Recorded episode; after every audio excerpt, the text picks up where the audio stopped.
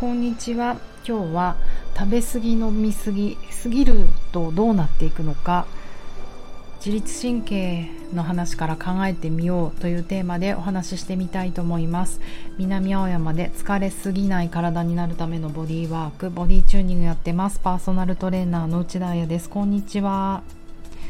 昨日ですね食べ過ぎ飲み過ぎの話をしてみて究極にシンプルな回答としてまあリラックスしようよというお話をしました。簡単。今日はちょっとそれを、えーと、自律神経のお話うんもっと掘り下げてポリベーガル理論から食べることってどういうことなんだろうっていうのをちょっと掘り下げてみたいと思うんですけれども昨日なんかちょっと話しててやっぱり思ったのは食べ過ぎる飲み過ぎるこの過ぎるってどの程度って思いますよね。あのメッセージね質問いただいた方はあののどれぐらいかっていうそのテンションもちょっと分からなかったんですけど文章では。じゃあねこれが食べ過ぎていく飲み過ぎていくってどういうことなんだろうって思うと要はやけ食いとかやけ飲みとかそういう形になってきますよね。でちょっとハードな言葉になると過食？過ぎる食と書いて過食症とかね。うん。本当食べ過ぎと過食症のこの境目って何だろうって思った時に、えーと、いい資料がございましてアメリカン・サイキアトリック・アソシエーション2013の DSM5 という診断基準によると,、えーと、食べることにそうね、えーと、過食時の衝動性の強さ過食の頻度と1回に食べる量の多さ体重増加を防ぐための代償行為の存在うんだからまあこれ吐いたりってことだよね。そして体重体型に自己評価が過度に影響を受けていることであると。これの要素があると食べ過ぎですねから過食ですねってなってしまうと、うん、そこがね誰でも食べ過ぎることあるじゃないですか。私もちょっとなんか今日昨日の夜なんか塩パンのクロワッサンみたいなやつ買ったんですよ。なんかちょっと魔力があって4つ入ってたのも食べきってるからね。まあ、そういうこともあるじゃん、うん、でもこのさっきね例に当てはまる吐いたりとか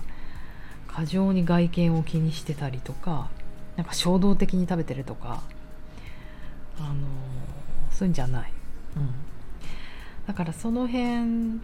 ね線引きが大事だけどでもそう思うといつ自分がそっちにポロリンと転げ落ちるかはわからないことじゃないですか。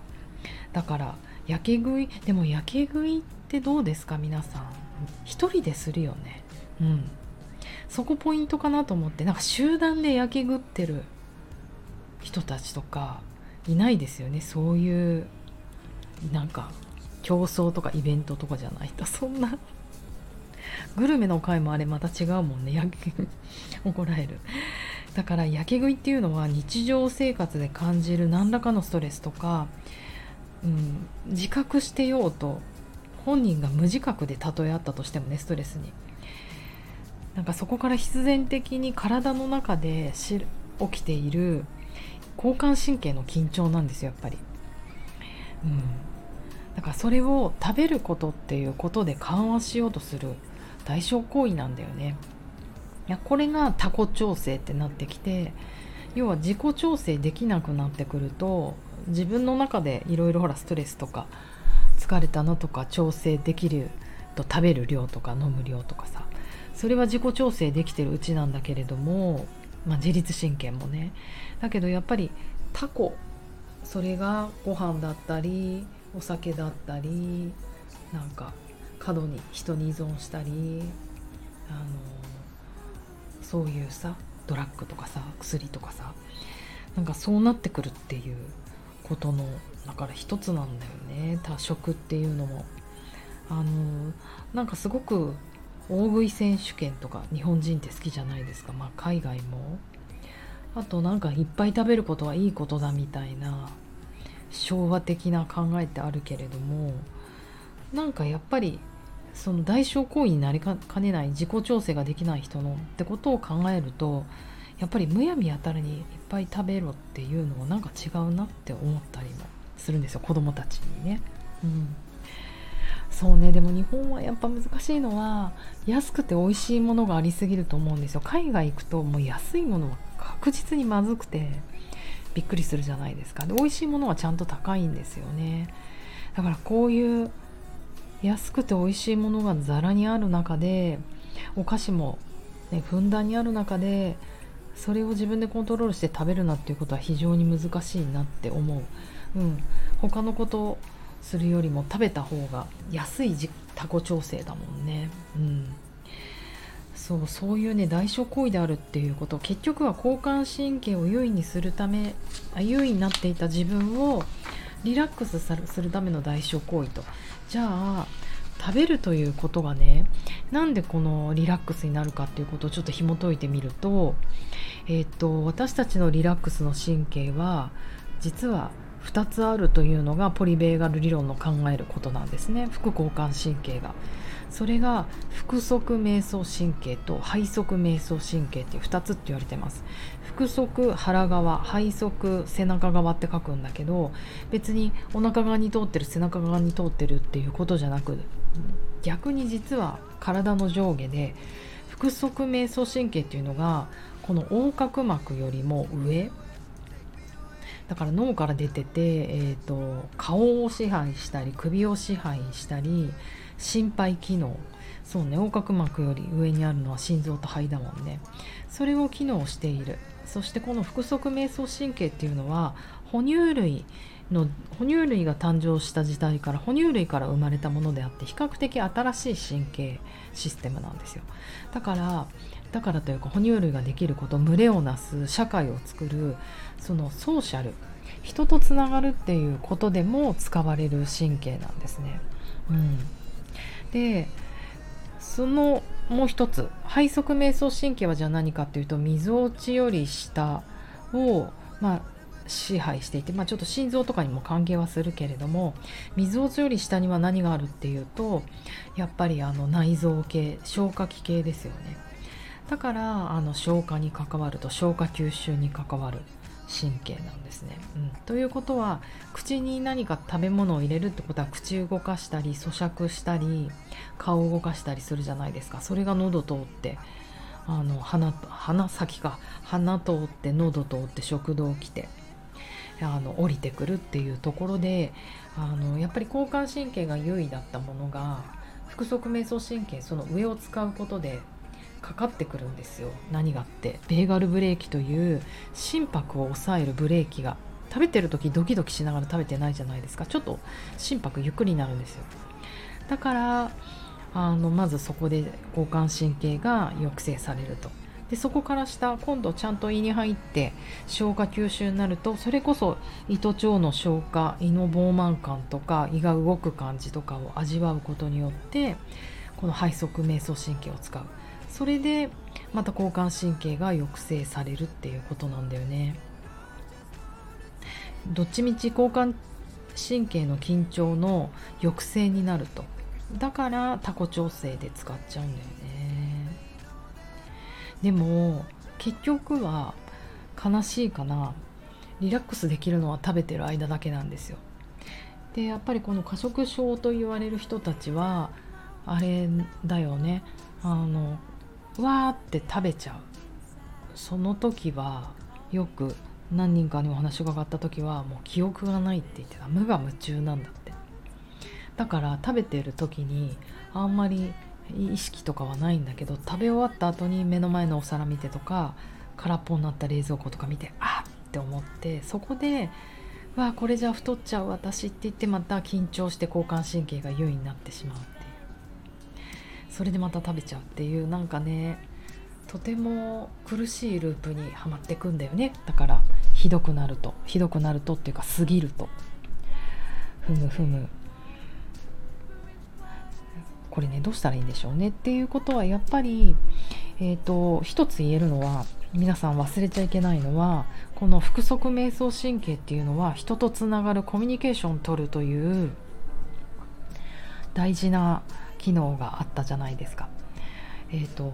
ストレスを受けた時にもこの何て言うのか階層があってこの神経3つの神経がオンになってくるまず私たちはじゃあ前方に何か現れる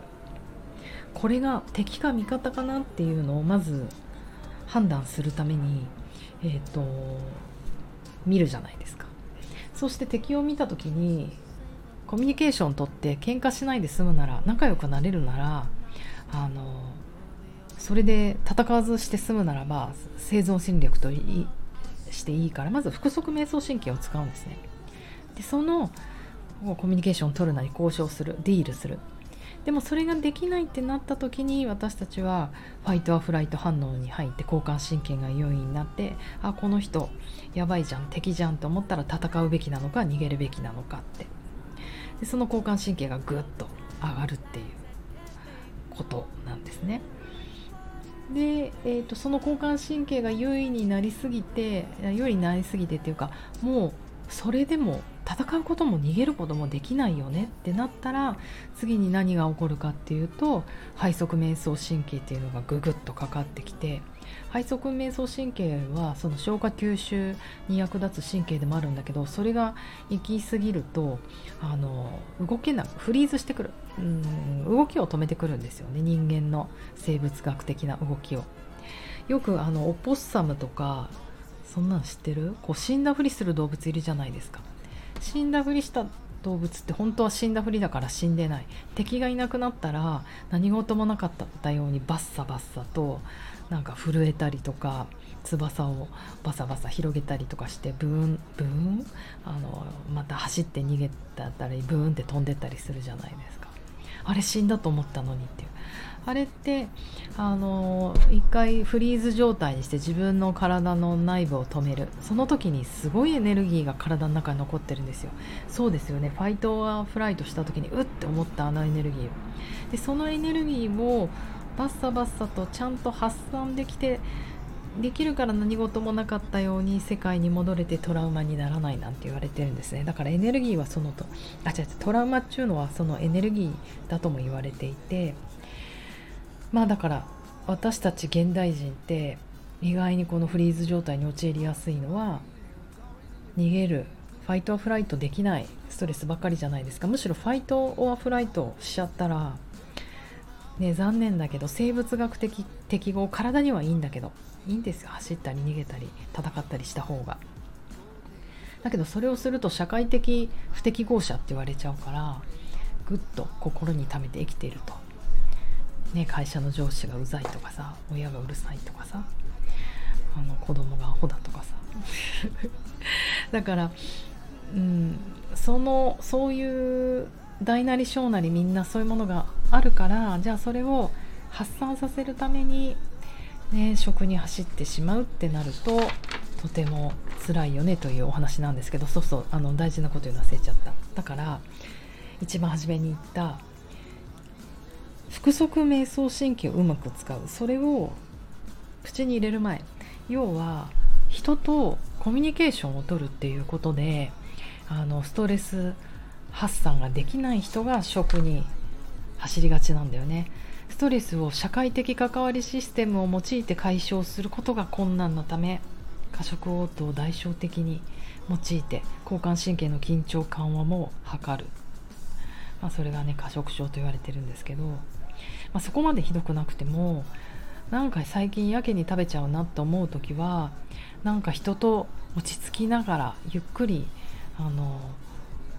お話しするとかそうそう腹側瞑想神経をオンにするって人とばっかりになっちゃいけないのって私ちょっと逆で私はね人とご飯食べると食べ過ぎちゃうし人とこう大人数でね飲んだりすると飲み過ぎちゃうしっていうまたちょっと特殊系なんですけど特殊系っていうかいっぱいいるよねそういう人も。むしろでもご飯食べなくなってきちゃったからご飯ちゃんと食べたいなと思うと人を誘ってよくご飯に行きます、うん、だからこのこれはねこの人たちはまた真逆のパターンだと思うんですけれども人と関わるだけが腹側瞑想神経じゃないと。要はネイチャーでもいいんです。パンダでも犬でも空でも星でもグリーンでもあのそういう何て言うのかな。リラックスさせてくれる自然のもの。あとは音楽もそう耳って腹側瞑想神経すごくやっぱり関わってるんですよね。顔より上だから。あと歌歌とかね。音楽いいね。なんかそういう自分の腹側瞑想神経をオンにしてくれるもの何なんだろうっていうものをちょっと探していくと食べ物ばっかりに行かなくていいんじゃないかなって思います。やっぱりね食べたくなっちゃう人に食べることが幸せって人もいっぱいいるから食べるのやめなよって言ったら結局ストレスがある状態は変わらないから他のものに依存していくんだと思うんですよね。それが、ね、ドラッグとかお酒とかだったらそれもそれだからなんかヘルシーなもので腹側瞑想神経をオンにできるもの。あのー、ね自分で何とかしたくなっちゃうけれども私とか結構その気がありで。瞑想とかでいいんじゃんって思ってた時もあるけどやっぱりこの腹側瞑想神経の存在を知るとなんか関わんなきゃってすごい 思います。人と社会と。なんかヒントになったら幸いです。では素敵な木曜日をお過ごしください。またね。そうでした。えっ、ー、と追伸です。今日のお話は一つ素敵な論文を参考にしてお話しさせていただきました。え、ー、と論文のタイトルは多重瞑想神経理論による神経性加速症過食症理解の可能性について花澤久志さんという千葉大学の教育学部養護教育の先生あの私お会いしたことがあるんです。とっても素敵な穏やかでこの論文素敵でしたというお話をしたことを覚えてます。えーと、インターネットで見れる論文であの読みやすいのでもしね気になる方は読んでみると何かヒントになるかと思います。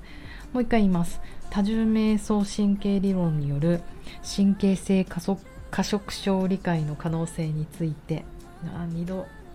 2度と思っちゃった。花澤久志先生の論文です。では。